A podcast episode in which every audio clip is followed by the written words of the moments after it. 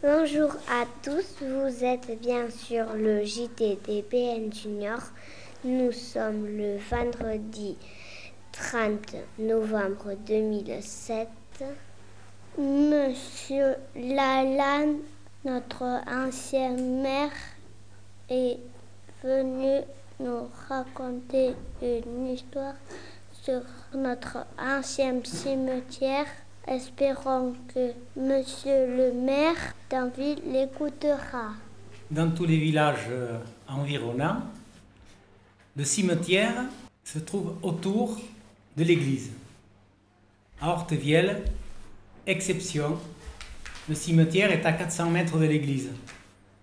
Pourquoi? Je vais vous raconter son histoire, son déménagement.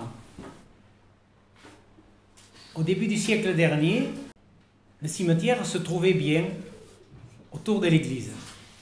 Cette église d'Ortevielle, qui est une, tour fortifiée du XIIe siècle, est bâtie sur un rocher.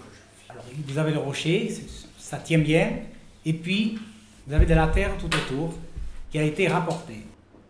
Après une belle nuit de pluie, qu'est-ce qui s'est passé? Toutes les tombes qui se trouvaient autour de l'église ont glissé avec le terrain. L'eau a poussé toutes les tombes en bas de la colline. Alors toutes les tombes étaient mélangées. C'était des tombes qu'il y avait. Les cercueils étaient euh, à même la terre, pas des caveaux comme maintenant. C'était une catastrophe. C'était à peu près vers 1925. Le maire de l'époque, bien embarrassé, propriétaire d'un terrain sur la route de Pérorade, décide avec le conseil municipal d'installer le cimetière là où il se trouve actuellement. Il a fallu déménager tout ce qui restait des tombes dans le nouveau cimetière. Vous pouvez remarquer que quelques tombes se trouvent encore à côté de l'église. Ce sont les seules tombes qui n'ont pas glissé. On a même récupéré des plaques de tombes pour faire le parvis de l'église, la marche qu'il y a juste à l'entrée du porche.